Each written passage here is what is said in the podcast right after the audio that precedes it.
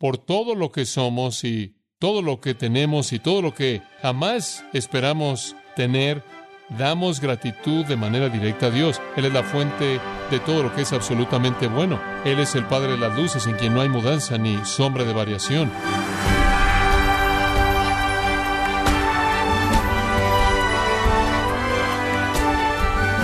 Le damos las gracias por acompañarnos en su programa Gracias a vosotros con el pastor John MacArthur.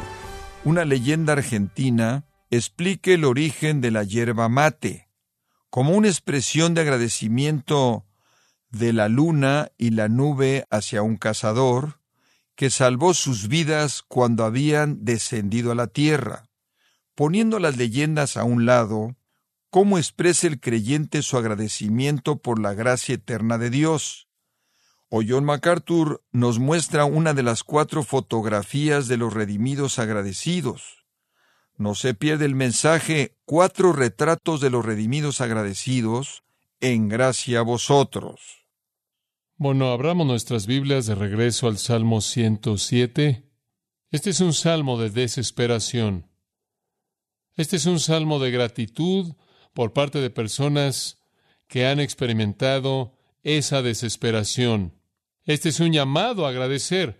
¿De quién es que debe venir esta gratitud? Versículo 2. Díganlo así los redimidos de Jehová. Aquí está un llamado para nosotros que han experimentado la redención que hemos experimentado, el rescate, la renovación, restauración, a dar gracias. Todos hemos oído a muchas personas expresando gratitud. Normalmente, en la esfera pública, esa gratitud en cierta manera es algo vaga porque no está dirigida a nadie en particular. La gente dice, bueno, realmente estoy muy agradecido por mi familia, estoy muy agradecido por mi hogar, estoy muy agradecido por mi trabajo, estoy agradecido por la familia, amigos, amor, las provisiones, gozos, las buenas circunstancias, pero lo que es obvio que está ausente es a quién o con quién estás agradecido. Al azar ciego, a la suerte, a las circunstancias al azar, o quizás alguien que vino y en cierta manera manipuló las fuerzas coincidentales de la vida para traer tus buenas circunstancias. El elemento obvio que está ausente es a quién se dirige toda esta gratitud. Y el Salmo es muy claro en el versículo 1. Alabad a Jehová o agradezcan a Jehová y cada vez que eso es repetido a lo largo del Salmo es agradezcan al Señor. Es característico de los no regenerados que no están agradecidos no le dan gracias a Dios. Romanos 1.21 presenta eso de manera muy clara. Pero como cristianos, no presentamos una gratitud tan vaga y confusa por todo lo que somos y todo lo que tenemos y todo lo que jamás esperamos tener. Damos gratitud de manera directa a Dios. Él es la fuente de todo lo que es absolutamente bueno. Como Santiago nos dice, Él es el Padre de las luces en quien no hay mudanza ni sombra de variación.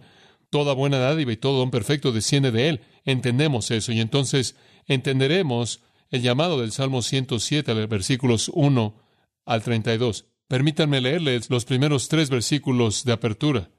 Alabad a Jehová porque Él es bueno, porque para siempre es su misericordia, la cual es una palabra del Antiguo Testamento que en cierta manera combina la gracia y la misericordia. Díganlo los redimidos de Jehová, los que ha redimido del poder del enemigo, y los ha congregado de las tierras, del oriente, del occidente, del norte y del sur. Ahí está ese llamado de apertura directa a darle gracias a Dios. Ahora este salmo maravilloso, este llamado a la gratitud era cantado por los judíos, especialmente cantado para agradecerle a Dios por redimir a su pueblo, por redimir a la nación del desastre, la cautividad y la muerte. Y el salmo provee un retrato rico de la naturaleza de la obra divina de Dios de la redención al redimir y al restaurar a Israel debido a su misericordia y su bondad. Como nación, Israel fue librada, redimida, rescatada y restaurada por Dios a lo largo de los siglos. Usted puede regresar a Éxodo capítulos 12 al 14 y usted puede leer acerca de cómo Israel fue redimida de Egipto al sur. O usted podría ir a Segundo de Reyes 19 y leer cómo Israel fue redimida de Siria y a Siria al norte.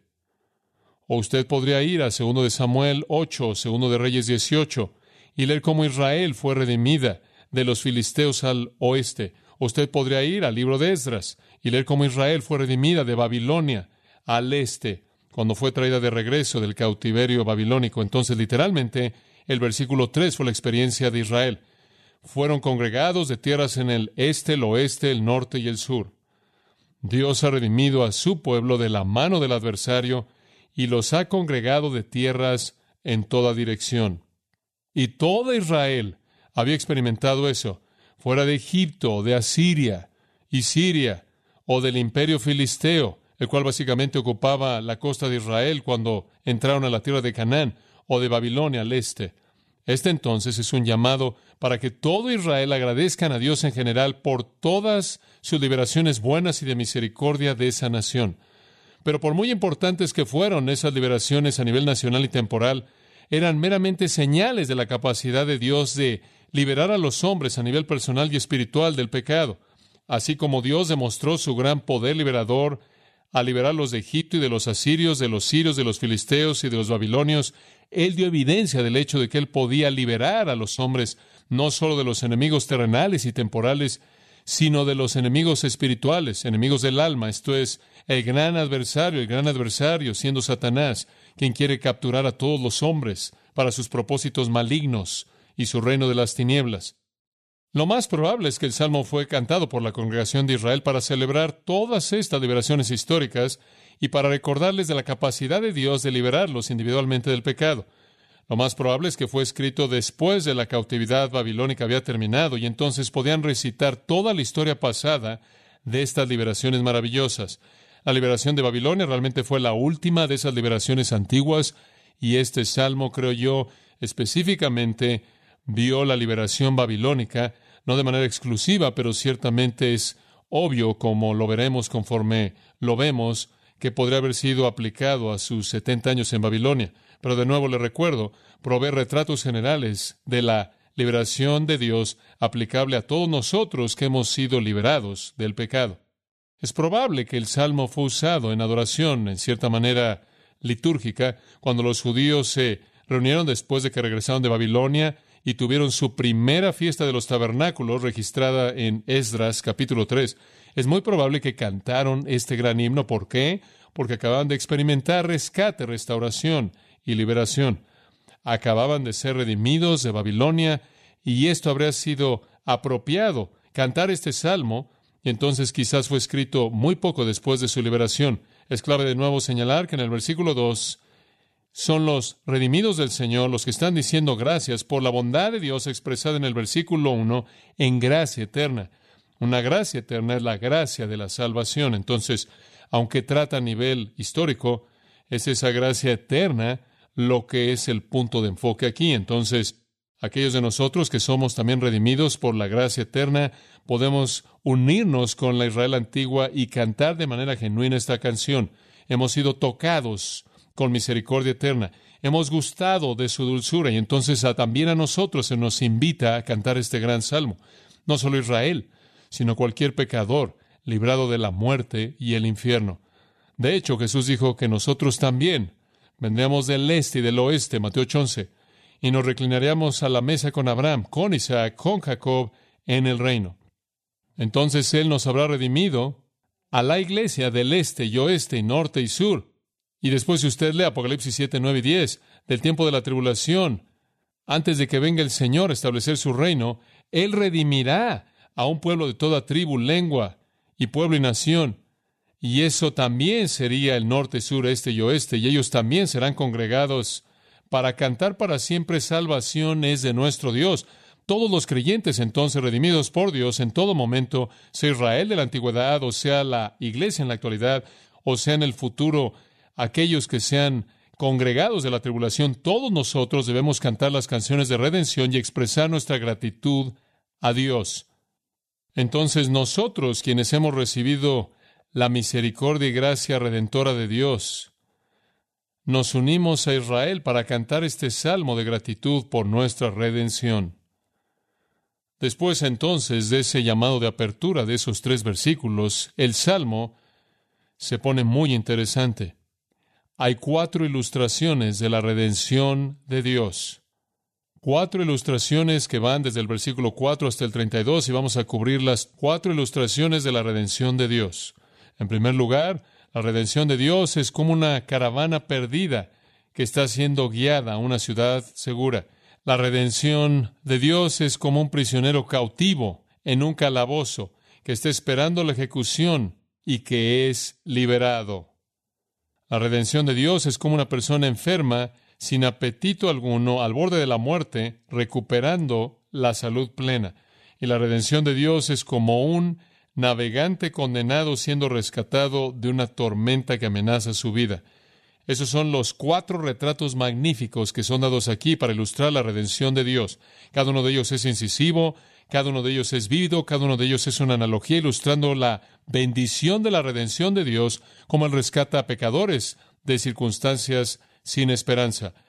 Y uno solo puede imaginar que cuando el templo estaba lleno y su patio estaba lleno de adoradores y estaban ahí a reventar de muro a muro en ese templo edificado por Zorobabel en la tierra restaurada después de que la ciudad fue reedificada, cuando regresaron de Babilonia, conforme llenaban ese templo para la adoración, uno solo puede imaginarse que en preparación para cantar el Salmo 107, versículos 1 al 32, que algún sacerdote se puso de pie y quizás apuntó a algunas personas en esa gran multitud que se habían perdido en el desierto, en alguna caravana del desierto, y que se les había acabado el agua y se les había acabado el alimento, y estaban al borde de la muerte, y estaban perdidos en el desierto, sin capacidad alguna de encontrar la seguridad de una ciudad y el agua y el alimento que estaría ahí.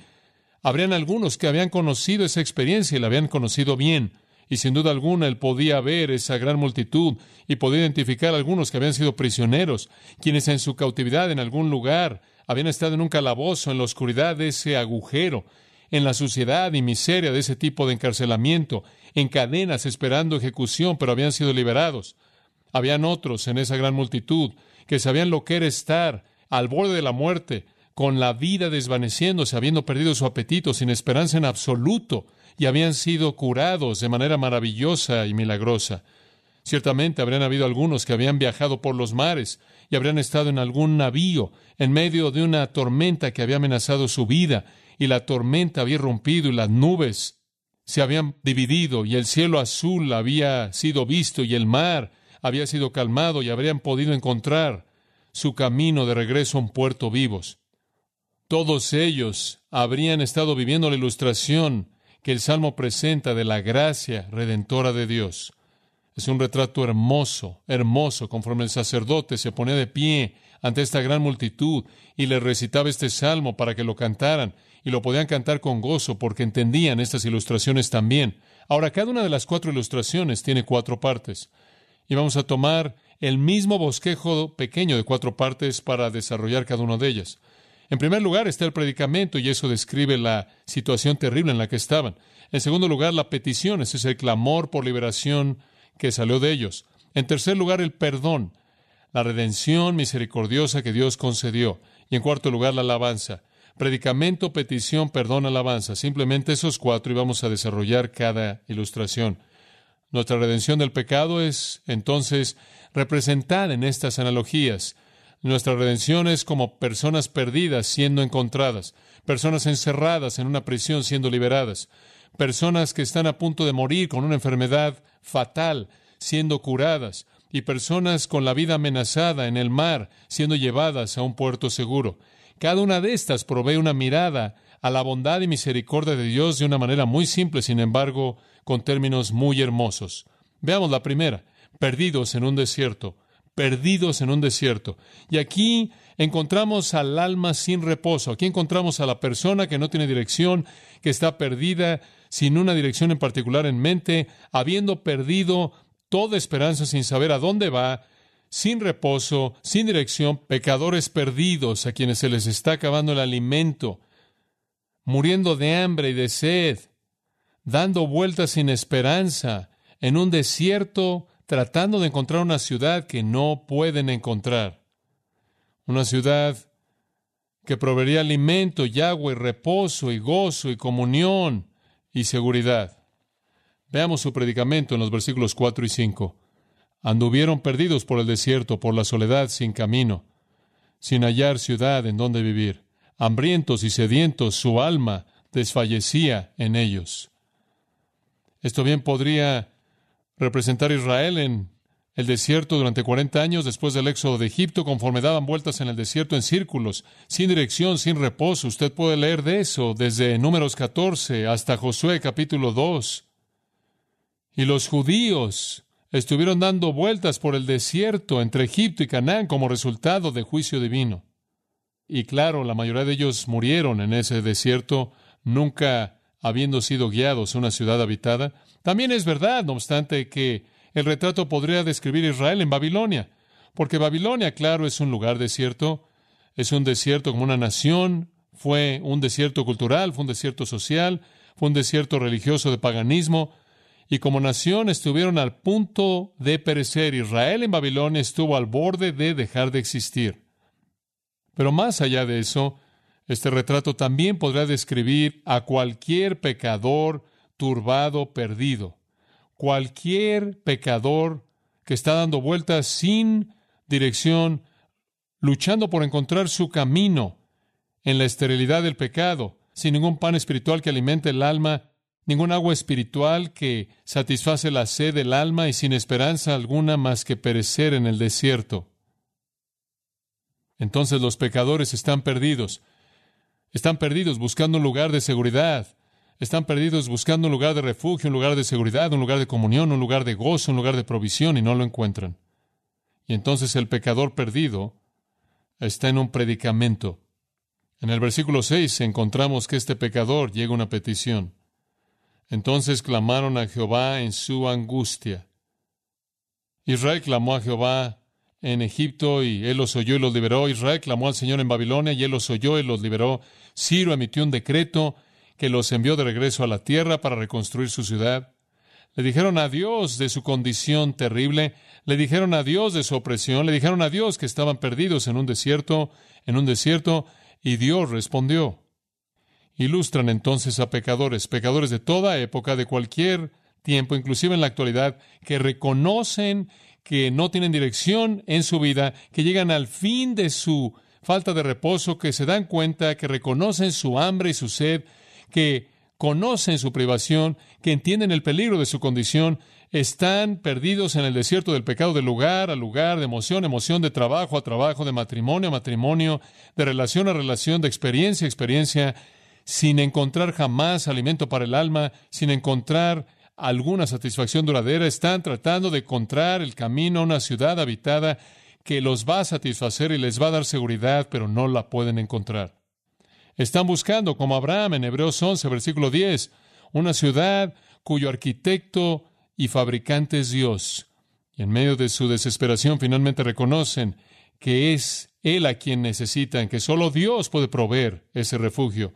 Y entonces claman a Él, como todos nosotros lo hicimos en nuestra condición perdida.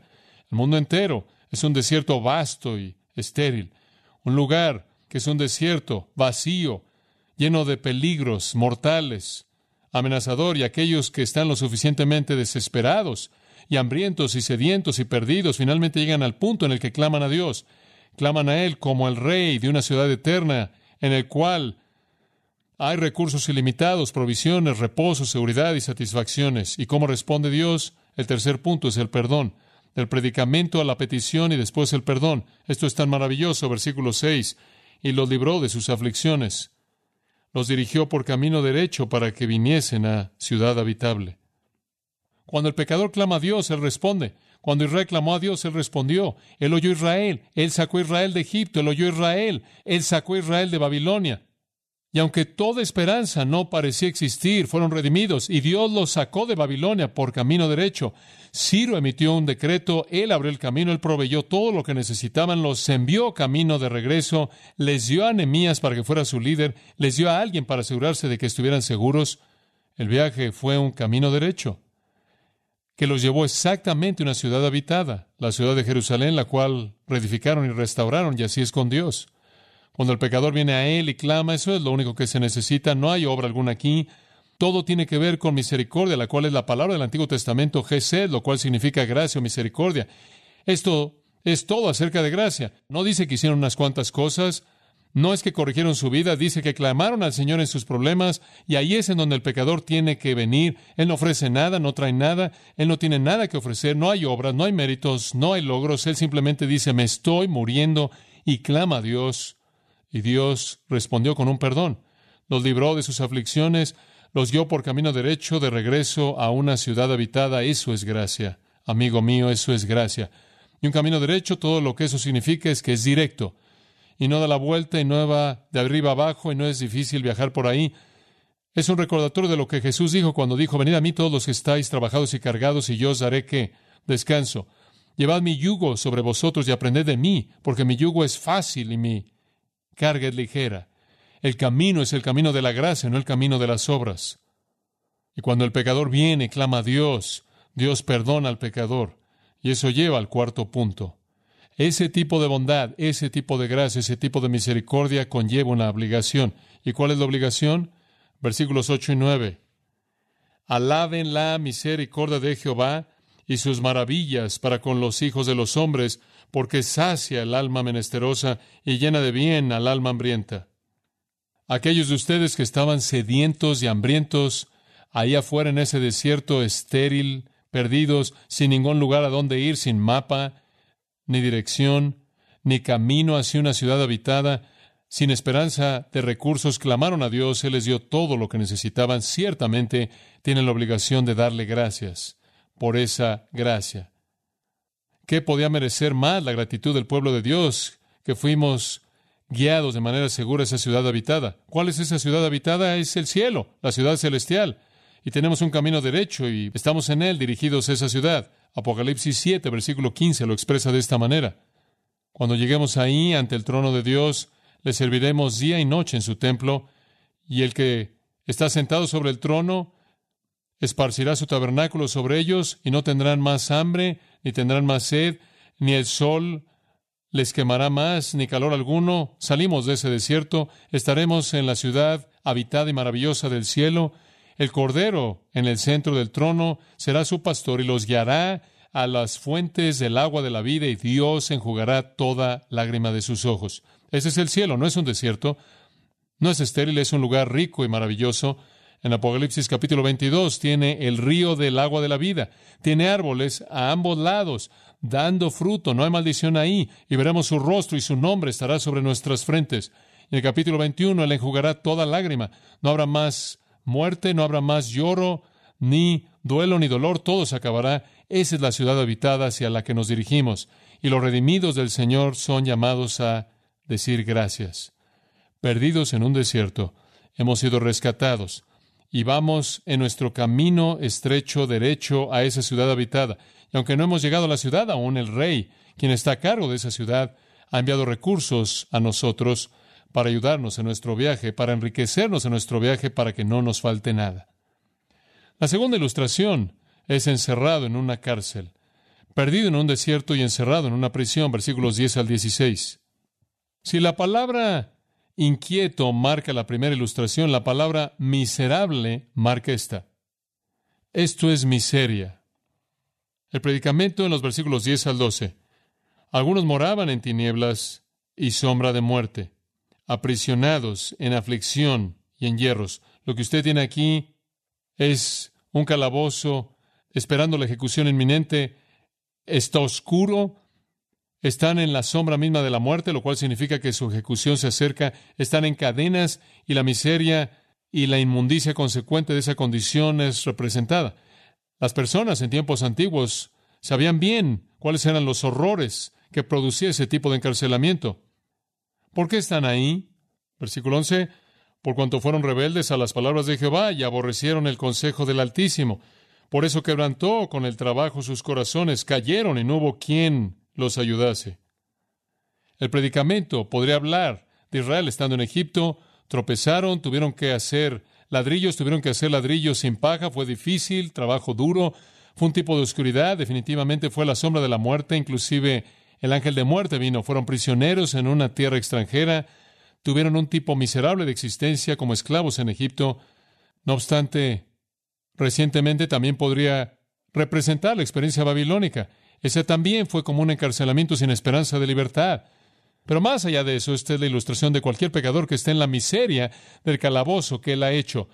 Quien se ha rebelado contra Dios, ha desobedecido la palabra de Dios, ha menospreciado la palabra de Dios, ha descubierto que la vida es difícil, se ha encontrado tropezando y cayendo y no tiene ayuda y está en la oscuridad. Toda esa esclavitud, servicio y existencia de calabozo que experimenta el pecador a nivel espiritual, él está encadenado a sus propias iniquidades, en cierta manera está sentado y revolcándose en su propia inmundicia, él está en la oscuridad sin esperanza de luz y la vida es muy, muy difícil. Cuando él trabaja simplemente es trabajo duro sin ayuda. Cualquier hombre que rechaza a Dios va a descubrir que así es la vida. E inclusive aunque trate de superar su miseria en cierta manera al apretar sus dientes y determinar en la vida que va a hacer lo que puede y tratar de dominar su vida y llenarla de experiencias que anestesian y en cierta manera quitan el dolor de su dificultad y fracaso, no puede hacerlo.